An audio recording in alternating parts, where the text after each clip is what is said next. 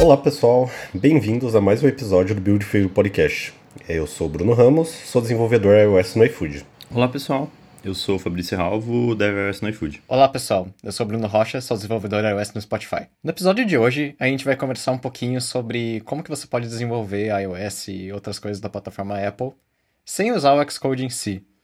Como a gente pessoalmente não tem muita experiência nesse assunto, a gente trouxe um convidado que acho que sabe bastante sobre essas coisas. É o Rafael Machado, ele trabalhava com a gente no iFood, ainda trabalha com os colegas, né? Só eu que saí. E ele tá aqui com a gente hoje como nosso convidado.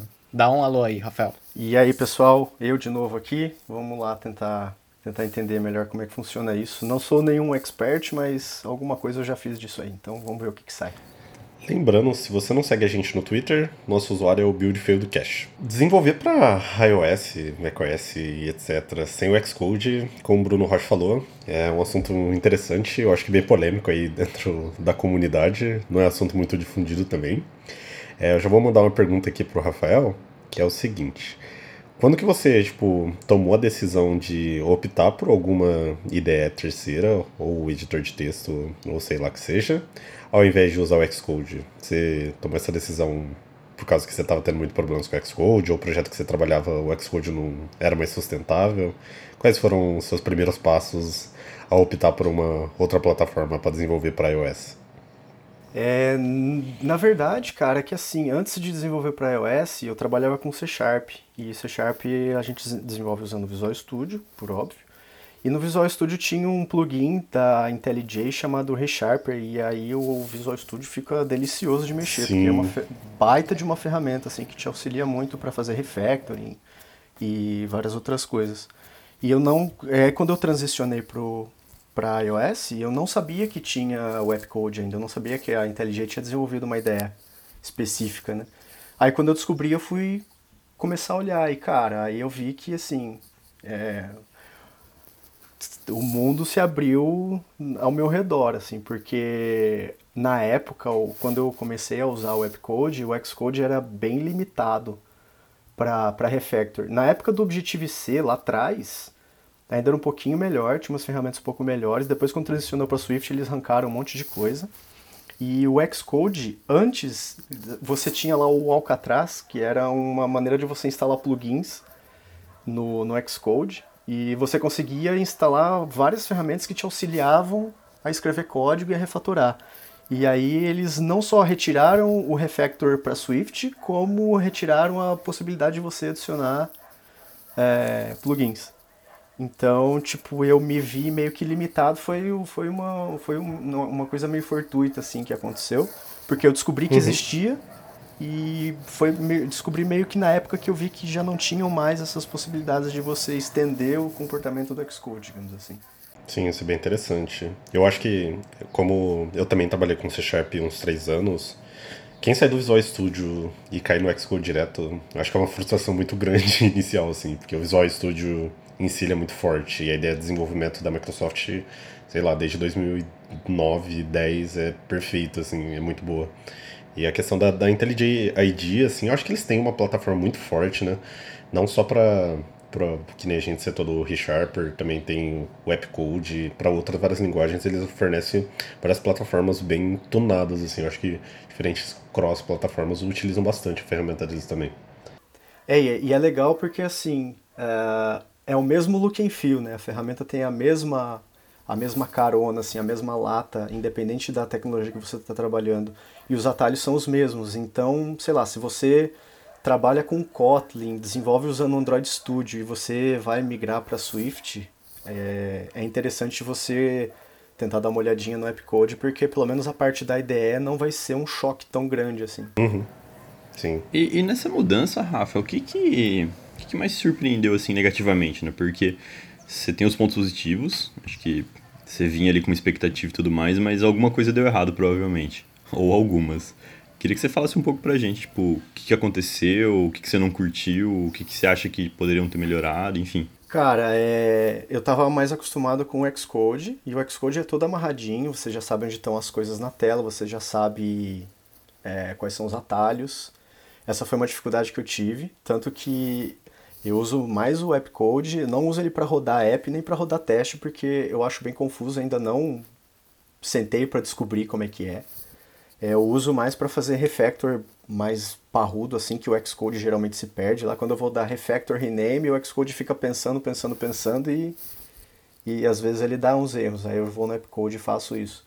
Uh, as dificuldades foram mais porque mais nesse sentido, assim, sabe? O Xcode, ele, ele te esconde muita coisa, porque ele já está todo amarrado, né? Todo fechadinho. No, no Appcode é muita coisa aberta. Então você vê que é um negócio meio que plugado ali em, várias coisas meio que aleatórias. É, e aí você fica um pouco perdido. Você, puxa, mas espera aí, eu preciso só rodar o app. Ali no, no Xcode é só apertar o play ali em cima e já era. Agora no Appcode é, é um pouco mais chatinho. Eu, pelo menos, tive essa dificuldade, né? Hoje eu nem tento mais, mas na época foi um ponto bem assim, eu falei, não, eu não consigo transicionar 100%. Uma outra coisa também é, o storyboard ele é um XML, mas ele é totalmente proprietário e ele pode quebrar de uma versão para outra sem que a Apple te notifique, porque não tem documentação. Então você não consegue, se você está fazendo Shib ou storyboard, né, usando qualquer arquivo do Interface Builder, o Appcode ele não vai abrir, ele vai abrir o código lá na tua cara. Então, se você quer usar realmente o Appcode, você tem usa storyboard chip, você vai ter que trabalhar com o Xcode ao mesmo tempo com o Appcode. Então, isso é um ponto para quem não usa view code, né? Isso é um ponto bem bem negativo assim, porque você imagina se o Xcode aberto já come um monte de RAM, imagina ter com o Xcode e o Appcode, aí complica um pouco. Tinha Mas, o Rafa, no Appcode específico... Desculpa. Não, pode falar. No Appcode especificamente você consegue... É que eu nunca testei, mas você consegue abrir um simulador por ele? Uhum. Ele consegue buildar uhum. extensions e tudo isso? Uhum. Isso não quebra fácil, não? Porque a Apple mexe bastante no Xcode Build. Pois é. Deve quebrar, mas eles lançam bastante atualização. Tanto que quando eu atualizo o Xcode e eu abro o Appcode, ele fala, ó, é, atualize o Appcode porque ele não suporta essa... É, provavelmente ele vai quebrar porque essa versão nova do Xcode não foi feita os ajustes, sabe? Entendi. Eu imaginei que tivesse algo assim mesmo. Interessante. Uhum. Bom, eu queria abrir um, abrir um pouquinho mais esse tópico, porque eu acho que esse assunto de usar outras ideias, ele tem várias camadas. A gente está falando especificamente de iOS, mas tem outras camadas em que isso é um pouquinho mais viável. Mas acho que antes disso a gente pode contextualizar um pouco se tiver algum ouvinte confuso com o que a gente está falando. É, notoriamente a Apple ela é bem proprietária com as plataformas dela o Xcode, então, é, e as ferramentas de build do, do iOS, principalmente. O Xcode ele é feito especificamente para usar o Xcode Build e todas as outras ferramentas de terminal que fazem o build das ferramentas do iOS. Mas você não consegue naturalmente usar isso em outros lugares. O que acontece é igual o Appcode que o Rafael mencionou, em que eles tentam mais ou menos replicar o que acontece ali dentro do Xcode. Mas, para coisas que não são iOS, isso não é tão verdade. É, como a gente sabe, o Swift é open source e o Swift ele é suportado até em outras plataformas que não são o Mac em si. Então, eu queria saber se algum de vocês já tentou usar o Swift em si em outras ideias, em coisas que não são iOS especificamente. Cara, eu tentei uma vez instalar o Swift no na Marrasp que eu tenho aqui, mas eu abandonei o processo no meio porque era bem burocrático, digamos assim. Eu tinha que pegar uma versão meio que alternativa, que era buildada para ARM e instalar um monte de coisa. Eu não manjo muito de, de, de Linux, e aí eu fiquei um pouco perdido. Falei, nossa, eu queria que fosse um pouco mais simples, mas eu não, não dei continuidade, não. Senão eu queria desenvolver algumas coisas ali para usando só, só o Swift mesmo, sabe? É, eu nunca tentei usar o Swift em outras plataformas, mas você consegue usar o Swift em si fora do Xcode. É, existe o LSP da Apple, que é um projeto que eles fizeram um pouquinho, um tempinho atrás, que é o Language Service Protocol. E qualquer IDE que suporte esse protocolo, em teoria você consegue usar o Swift, com todas as features que tem no Xcode, Code Completion, Refactoring e tudo mais. E o Visual Studio Code é um deles. Então, você, se você tiver algo que é puramente em Swift, não tem o iOS envolvido, você já consegue usar. E é uma experiência bem legal, até onde eu vi. Ainda está em desenvolvimento, tem umas coisas faltando, mas funciona muito bem. Mas acho que onde eu queria entrar com esse assunto é que acho que o problema de usar iOS fora do Xcode tem uma outra camada, que é, e se você não usar nenhuma IDE em si? E se você buildar as coisas naturalmente pelo terminal? Isso é algo que algumas empresas fazem, e especialmente se você usa um build system grande, tipo o Buck, que tem no iFood, ou o Basil em outras empresas, você consegue mais ou menos fazer isso. Eu acho que o Uber é uma empresa, por exemplo, que faz isso. Basicamente, você gera o projeto, né, com o Build System, como a gente já mencionou um tempo atrás. E o que você faz é, você coda o seu app onde você quiser, qualquer editor de texto, se você quiser, outras ideias, igual a gente falou que tem o LSP, e você builda o app de uma outra forma, pode ser pelo terminal, ou normalmente essas empresas fazem umas abstrações em cima. Se eu não me engano, no Uber eles têm uma versão hackeada do Xcode que faz isso. É, ele builda o projeto naturalmente pelo terminal e daí ele tem uma mágica lá para fazer o debugging aparecer no Xcode. Mas acho que o ponto é, o, build ele não é feito pela ideia do Xcode em si, eles chamam o Xcode build naturalmente e eles tentam replicar o que acontece igual acontece no, no Appcode, de forma que você consiga usar o que você quiser. Isso é uma experiência muito legal, mas você precisa ter um, uma equipe de infra ali muito boa para conseguir fazer isso acontecer. Mas esse é um jeito possível e legítimo de você conseguir usar o iOS sem o Xcode. Não é meio. Não é meio. Eu vejo, eu vejo essas coisas que o pessoal faz assim, eu entendo a motivação, mas não é um pouco arriscado assim essa aposta de você Tipo, eu sei que tem as dores de você usar o Xcode, todo o build system, e tem. É, é, só que eu não sei, me parece uma coisa um pouco frágil, assim, que exige muita manutenção. Olhando de fora, né? Eu nunca trabalhei com nada disso aí, mas olhando de fora me parece algo um pouco. Não sei. Eu ficaria com um pouco de, de medo. É que isso já está embutido no, no build system. O build system, por padrão, ele já sabe buildar para iOS. Então é só questão de você adicionar o suporte para você debugar em cima. Ah, não, eu digo sair do Xcode build, assim, buildar totalmente por fora. Ou você não então, sai. mas o, o build system, ele, ele é isso. Quando você usa o Buck, o Base, o afins. Na verdade, é o Xcode build, é que ele abstrai por cima. Ah, entendi. Daí, se você abstrai por cima, você não precisa ter o Xcode por trás. Entendi. Porque ele já faz todo o processo que o Xcode faz. É, Indo um pouco mais por essas alternativas de build, ou até mesmo onde você opta para escrever o teu código e etc. Acho que uma dúvida que eu tenho, e eu acho que muita gente também tem sobre esse assunto, é como fica a questão do debug em si, né? Porque mesmo a gente sabendo que o, o Xcode, o Rafael, o Rafael acabou comentando que às vezes você pega uma outra ideia, ela parece ter muito mais funcionalidades, mas por trás o Xcode ele é muito forte em questão de ferramentas e provedor de ferramentas para ajudar a gente na produtividade e desenvolvimento no dia a dia. Então, a ferramenta de debug lá com o LLDB, a gente tem instruments, integração com Git, etc. É bem, é bem completo para um desenvolvedor, né?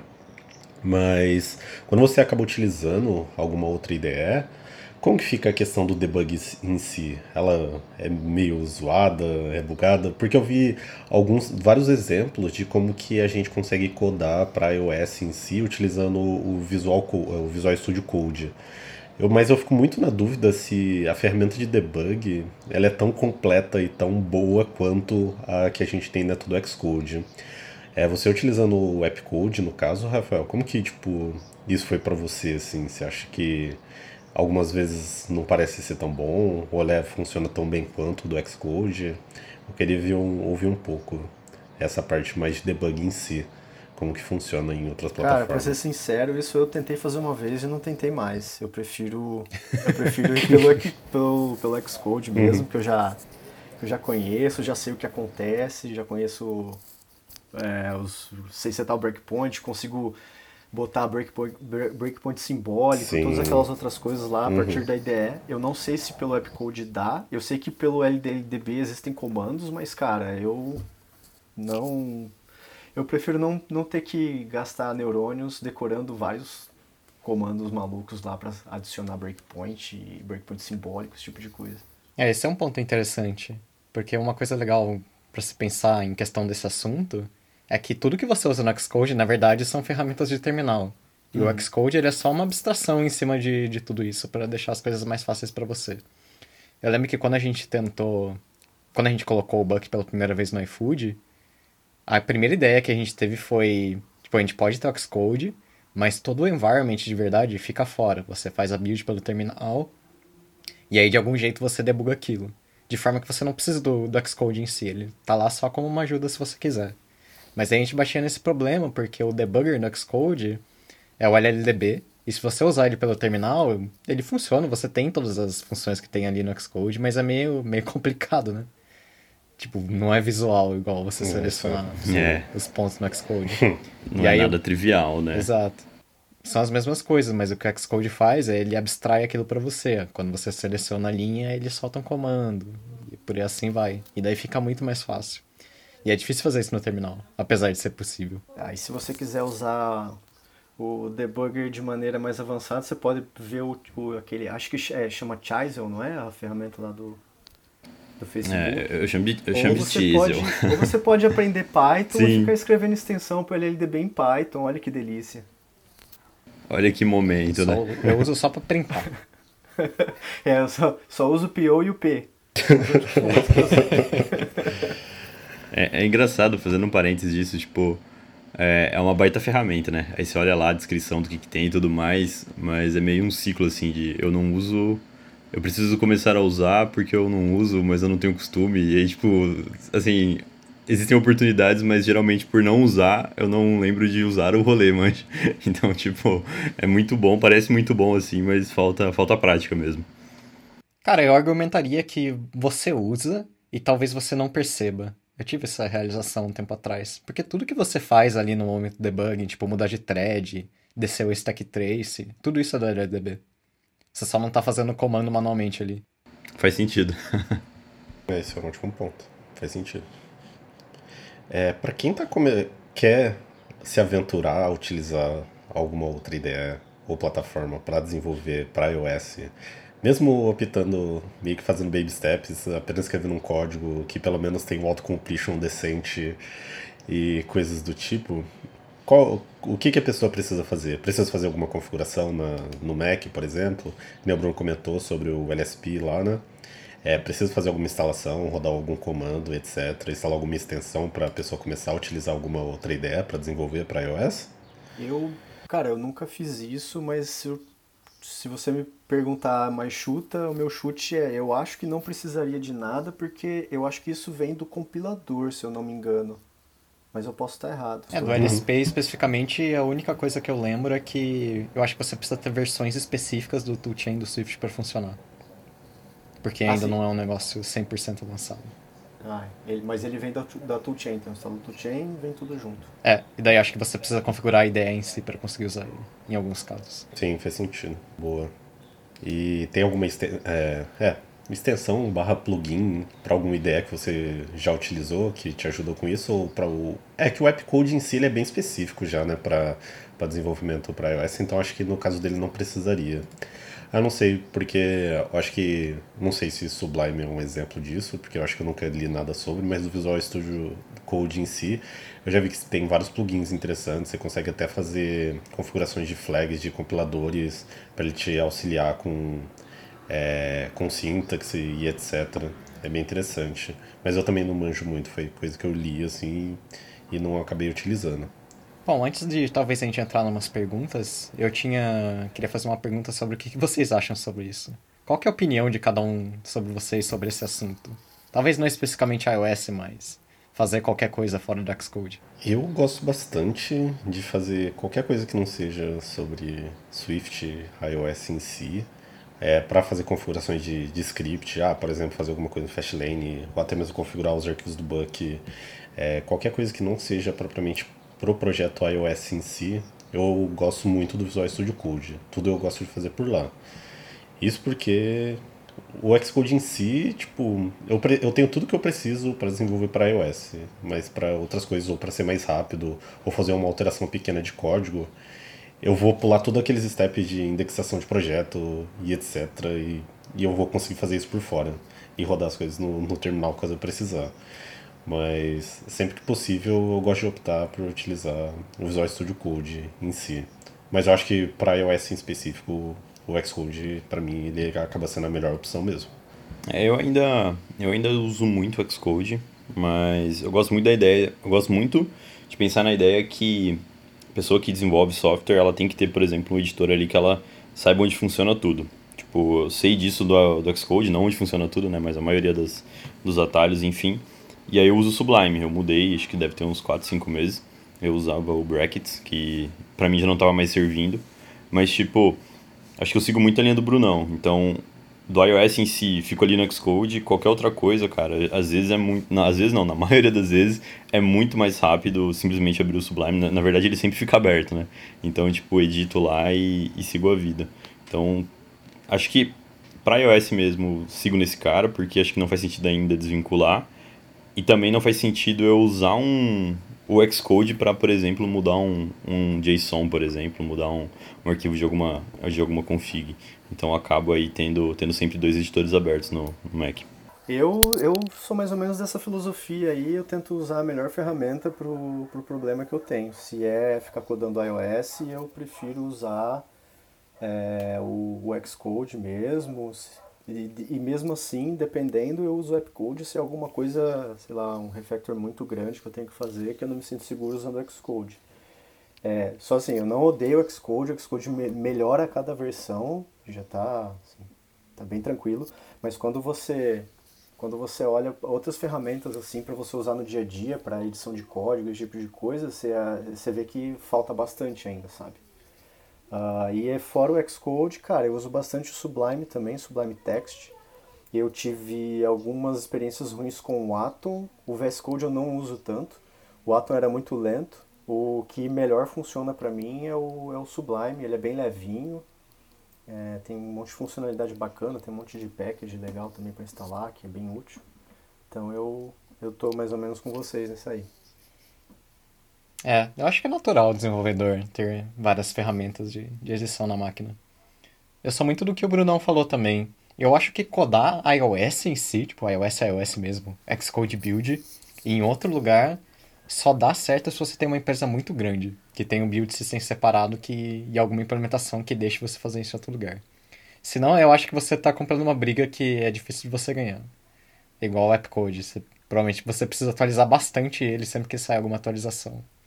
E pagar, né? Porque ele é pago. Ele é de graça. ah, é? Eu não sabia. Uhum. É. Sim, ele pra, é pago. Para todas. Pra, eu acho que quando a. Tem uma licença para quando você atua, tipo, você atua em um projeto grande, open source, ele, ele, ele tem licença grátis. Para Kotlin ele é grátis, mas para iOS eu acho que pelo fato do Xcode ser pago, eles, eles têm um acho que é 99 dólares por ano, uma coisa assim. Eu não sei exatamente os valores. Mas eu não, eu não uso com tanta frequência assim que justificaria eu comprar uma licença. Eu simplesmente apago, apago o trial lá deles e instalo de novo. ah, faço aqui. Não, eu fui surpreendido. É que eu craquei isso pra você? Não, isso não é crack. Eu não tô roubando, eu tô apagando, resetando a máquina. Formato Mac, né? No, tipo... eu, posso, eu posso botar também o relógio do Mac para 2029. Mas, mas, mas fazia isso aí no Candy Crush e zoava, é todo, zoava todo o iPhone, né?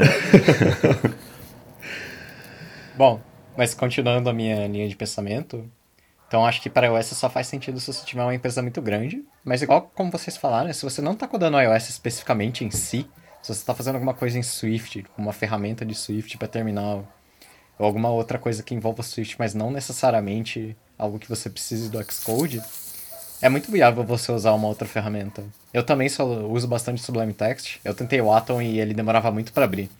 Então, e o Sublime Text ele abre rapidinho. Então, acabei gostando bastante dele.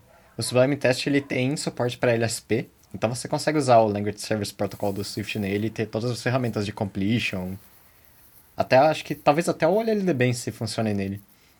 Eu não cheguei a testar, mas eu acho que você consegue mandar buildar pelo Text se você tivesse instalado. E o Visual Studio Code também é outra ferramenta que suporta o LSP e... Cara, o Visual Studio Code eu acho que é a melhor ideia que tem hoje em dia. É muito bom, muito bom mesmo. É, eu curto bastante também. Eu lembro uma vez, é, só para fechar acho que esse ponto, é, eu estava testando bastante utilizar o Fastlane escrito em Swift. E eu usava isso dentro do Xcode.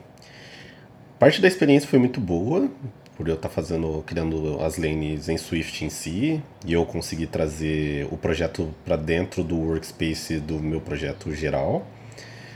Mas, sei lá, eu tive muita impressão ruim de que as coisas não estavam sendo feitas do jeito que elas deveriam. Porque parece que, tipo, eu não sei se era por questão de costume de tá, sempre ter escrito as lanes em Ruby em si, Mas eu não curti muito pela sensação de estar tá scriptando em Swift, assim, sabe? Criando as lanes. Mas eu acho que é muito uma opinião própria, assim, tipo, algo que, que eu não curti fazer. É, em partes ele parecia ser muito bom por estar tá escrevendo Swift, mas em partes, por estar tá escrevendo Swift, parecia que as coisas não estavam certas, assim. E eu tinha uma dificuldade de limitação muito grande por estar numa versão beta também do Fastlane em si. Mas eu não sei. Só compartilhando a, a experiência em si. É, eu acho que tem um outro ponto disso daí que você falou, que assim, é, a gente também não pode ficar só fechadinho no mundo Apple, né? Acho que se você usa Fastlane e CocoaPods, não desperdice a oportunidade de aprender outra stack, né? Porque você copiar ideias de outros, outras stacks e trazer para o iOS só enriquece. Esse é um ótimo ponto. Bom, galera, a gente já deu uma passada legal aí, vai, no, no assunto, mas a gente tem algumas perguntas no Twitter. Então a primeira pergunta é do Jefferson Oliveira, o Twitter dele é jeffoliveira019. Uh, ah, quais vantagens e desvantagens, no caso, né, do, de usar outra ideia aí para codar para iOS? Eu diria que se você for usar o Webcode, que é o que eu uso, muito poder em refactors grandes e complexos. E a desvantagem é que eu não sei como é que ele funciona para debug e essas, essas outras coisas. E também a, o que eu tinha falado anteriormente do os arquivos de interface build não tem interface builder eles não têm não tem suporte no webcode você acho que isso é um positivo. É pois é. Você também fica um pouco depende do ponto de vista né? Você também fica um pouco limitado com, com versões do toolchain do do Xcode também. Você precisa ficar atualizando ele toda hora e você não consegue andar com a versão do Xcode variado. Demora um pouquinho para sair. Você comentou sobre as atualizações, enfim, acho que cada vez mais o Xcode está crescendo de tamanho, então é comum ver a galera reclamando no Twitter que está baixando gigas e gigas de Xcode. É mais uma curiosidade, ô Rafa, qual que é o tamanho mais ou menos do, do Xcode? Do? Cara, é. deixa eu olhar aqui para eu não mentir. Mas ele não é tão grande quanto o Xcode não, cara. Ele tem 1.19 gigas a versão que eu tenho instalado aqui. Nossa, ele é bem menor que o, mas, que o Xcode. Mas tá, eu acho que Cara. quando você pega para olhar o tamanho do, do, do Xcode, ele deve levar em conta todos os SDKs instalados e fica tudo nele, Sim. né? É verdade, Sim. tem esse ponto mesmo. É. Mas o meu Xcode 12 Beta 4 é 27 GB. Meu Deus. Você tem que instalar no HD externo, né? é, tá quase chegando nesse ponto. Bom, mas pegando um pouquinho da pergunta, acho que é um pouco do que a gente conversou. Isso é muito subjetivo. Tipo, depende do que você está fazendo. Acho que você, se você está mexendo com iOS especificamente, se você precisa abrir um simulador, aí já começa a ficar um pouquinho complicado. Mas se você só está mexendo em Swift em si, você tem a vantagem da performance ali, você pode usar uma ideia menor, mais rápida sem nenhuma ou poucas desvantagens. Uhum. É, até porque, é, que nem eu comentei agora de pouco, as ferramentas do, do Xcode, propriamente, ela é o suficiente para uma pessoa criar uma aplicação independente de qual forma seja. Então, Interface Builder em si, a gente sabe, a gente já falou disso em episódios anteriores sobre é, de construção de UI, né? Que é muito mais é, a curva de aprendizagem é muito menor você tipo criando interface por interface builder etc eu acho que vai muito de encontro que a gente acabou de falar que depende, depende muito do, do contexto da empresa do tamanho da aplicação para você estar tá precisando optar utilizar uma outra ferramenta sem ser o Xcode para desenvolver né? E daí você vai cair em vários outros problemas que a gente já comentou de escala de times enfim merges hell pra cacete e etc Bacana. Ah, tem mais uma pergunta do Vlad. O Twitter dele é Vlad underscore WJ. Ah, e a pergunta dele é se já é possível desenvolver algo sem Mac. Essa resposta acho que ela é relativamente fácil e bem direta, né? Então, de novo, né? Depende. Se você está fazendo algo em Swift, você consegue. Se você for fazer em iOS, é um grande não. Exato. Esse, acho que esse talvez é um dos, dos maiores. Acho que talvez é o maior empecilho aí para as pessoas entrarem na plataforma, né? Talvez a necessidade de. Mas de é legal um que para o Swift eles estão fazendo o caminho inverso. Acho, acho, que a gente já mencionou no episódio passado que tem Swift até para Windows agora. Sim. Não sei se presta, mas. Mas tá lá. Se alguém precisar, tá lá. A parte do Swift eu imagino que sim, já a parte do Windows eu não garanto, né? Tipo, aquela galera. galera, nossa, Apple é tudo, enfim. É... Eu vou pular para a próxima pergunta é, e ela é chega até a ser um pouco, não vou falar filosófica, mas eu já ouvi várias vezes esse questionamento. A pergunta do Victor Catão, uh, o Twitter dele é Victinho Catão, Catal, né, sem o acento. Uh, e, e o comentário é bem simples, é ruim com ele, pior sem ele. Eu acho que cai muito no mesmo contexto de vantagens e desvantagens, né?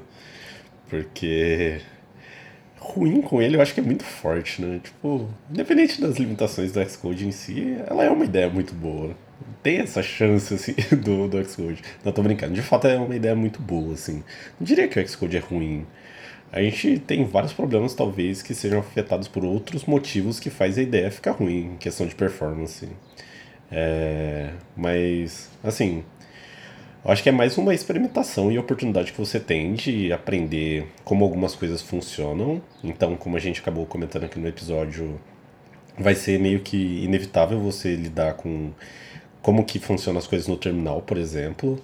É, você entender como funcionam questões de debug, etc. Se você experimentar uma outra plataforma ou IDE. Ou no caso de você utilizar um app code da vida, você vai lidar com problemas de, de atualização, igual a gente falou, e entender que o mundo não é perfeito também sem o seu Xcode, você vai ter várias limitações em si. Mas eu acho que é tudo questão mais de experimentação, não diria que o que é o, o Xcode é ruim, então eu opto por outra coisa. É, não, é muito forte, acho que a coisa talvez. não é tão extremada assim. Eu acho que a coisa é mais ou menos assim, ó, qual o problema que você vai querer para você? Você vai ter que escolher algum problema. Você quer fazer tudo no terminal? Você quer fazer tudo no Xcode e sofrer com refactor? Ou você pode ter um tipo tentar usar Sim. outras ferramentas para sanar alguns outros problemas e aí não sei. Talvez ajude um pouco, mas Sim, eu, eu, concordo sim. que o Xcode está melhorando, acho que o pessoal está investindo bastante, tá?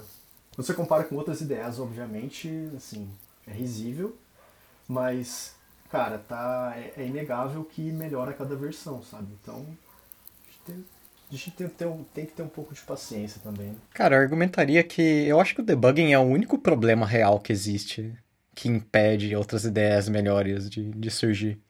Porque você já consegue buildar em iOS sem o Xcode. A gente já viu isso no, no iFood. O Buck ele consegue buildar sozinho, sem nenhuma ideia. É só você chamar ele pelo terminal. O problema é você debugar numa experiência boa, cara. Porque o LLDB sozinho pelo terminal é muito ruim. Você precisa ter a habilidade de poder selecionar linhas de código, ter uma stack visual. Isso, isso que é difícil de replicar, acho que ninguém nunca tentou fazer isso direito. Tem um cara na comunidade que é o Marcin, que ele tá tentando fazer uma um, um app que se chama Swift Studio, que é um Xcode melhor, só para Swift. Ele tá brincando com isso faz um tempo, mas, mas até hoje ele nunca mandou nada concreto. Então eu não sei se ele tá desistindo da ideia, se ele tá fazendo outra coisa, mas. Existem alternativas. Mas o problema maior é o debugging, cara. Se não fosse o debugging, já existiriam muitas alternativas. É, e lembrando que no Xcode você tem não só o LLDB, mas você tem também aquele Visual Debugger, tem aquelas outras ferramentas lá para memory leak, performance, enquanto o app está rodando, você consegue parar o app. Tem várias coisas de diagnóstico que você geralmente usa bastante Sim. no dia a dia. Então, é outro, outro problema dentro dessa linha do que o Bruno falou. Acho que tem até um debugger de WebView, que ele é acoplado com o Safari. Acho que ele é o conjunto, assim, Safari, é, Xcode, simuladores que você consegue dar uma debugada em WebView. É, verdade, é, bem, é bem interessante, é não sei se vocês já chegaram Existe a dar uma olhada. Então, é tipo, tem todo um ecossistema aí maior construído. É, aí a, o outro comentário, é um comentário, é o último, é o último comentário do episódio, é do Arlen R. Pereira, o Twitter dele é arlen ricardo. E é mais um, parece um desabafo, assim, é, que deve ser uma sofrência monumental é, usar o Codar para iOS Muito fora bom. do Xcode.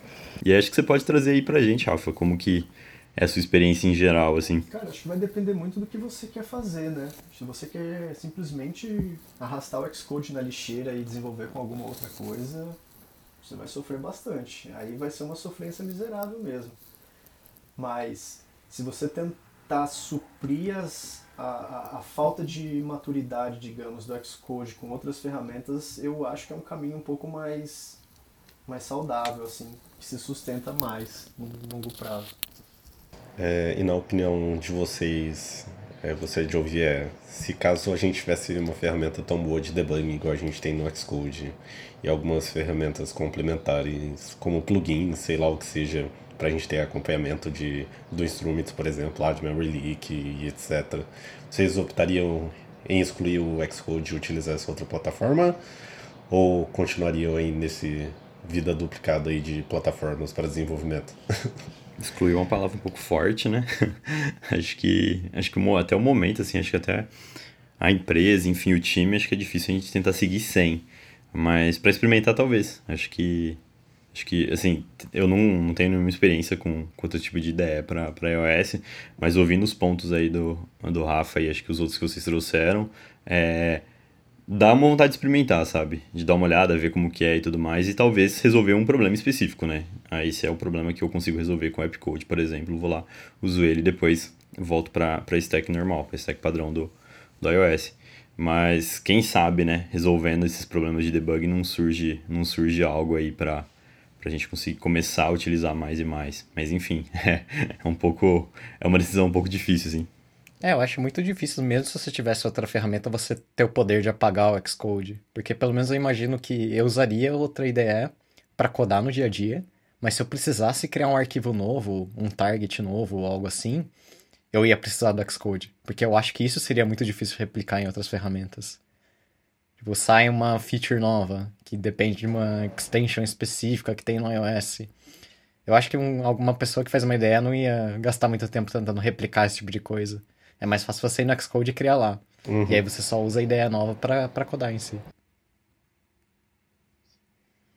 Sim, é, eu acho que faz bastante sentido, até porque nesse papo assim que a gente foi tendo aqui durante esse episódio, Cara, são N ferramentas e integrações que a gente tem dentro do Xcode que eu acho que a gente sofreria muito, assim, para fazer, saca? Tipo, ah, seja... Aí você me lembrou do ponto de configuração de projeto em si, criar um novo target. Aí eu já lembrei de certificado, já lembrei de integração com a App Store Connect. Vixe, é, são várias coisas. Acho que excluir não, mas deixar juntando poeira, talvez. Boa. e assim a gente encerra o dilema de vida sem Xcode. Bom, então acho que era isso, né, galera? Bom, pessoal, então é isso. Chegamos, chegamos ao final de mais um episódio. É, e se você ainda não segue o Build Field Podcast, não se esqueça de seguir-nos. É isso aí, um abraço até a próxima. Valeu, pessoal. Valeu, galera. Valeu, Valeu Rafa. Galera.